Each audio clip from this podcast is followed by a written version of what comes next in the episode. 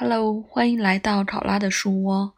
今天继续分享占星书职业中天延展新进程的内容。上次也就是昨天分享的部分是守护统治中天的星座和星体，那今天的部分是双生星座，它的标题是 Double-bodied signs。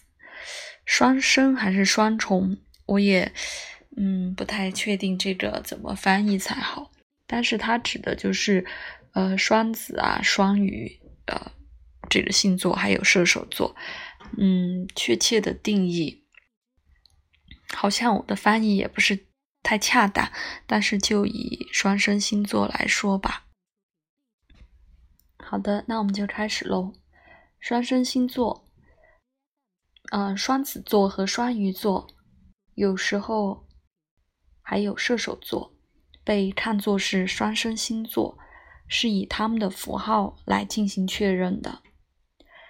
当一个双生星座在中天，会有多过一个的职业，就是工作线被强烈建议，同时的或是连续的在生命当中出现。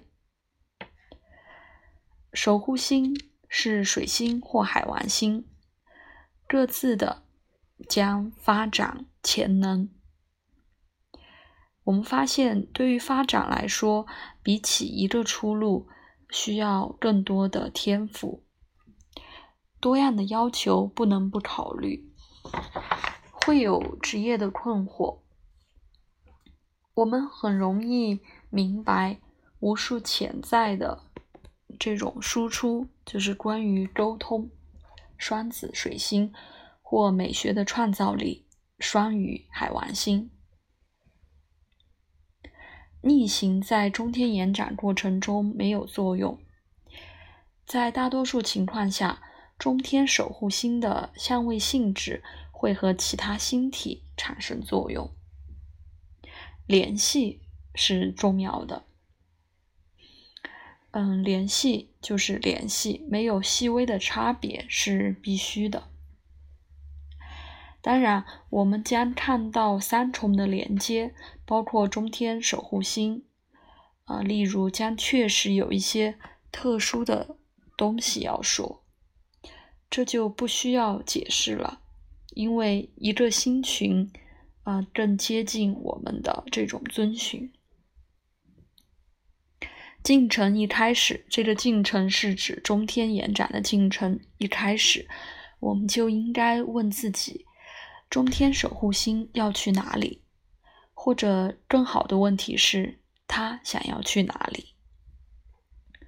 我们想要守护星带我们去一些，带我们到达一些确定的地方，聚集力量和清晰度，就像他延展他的叙述。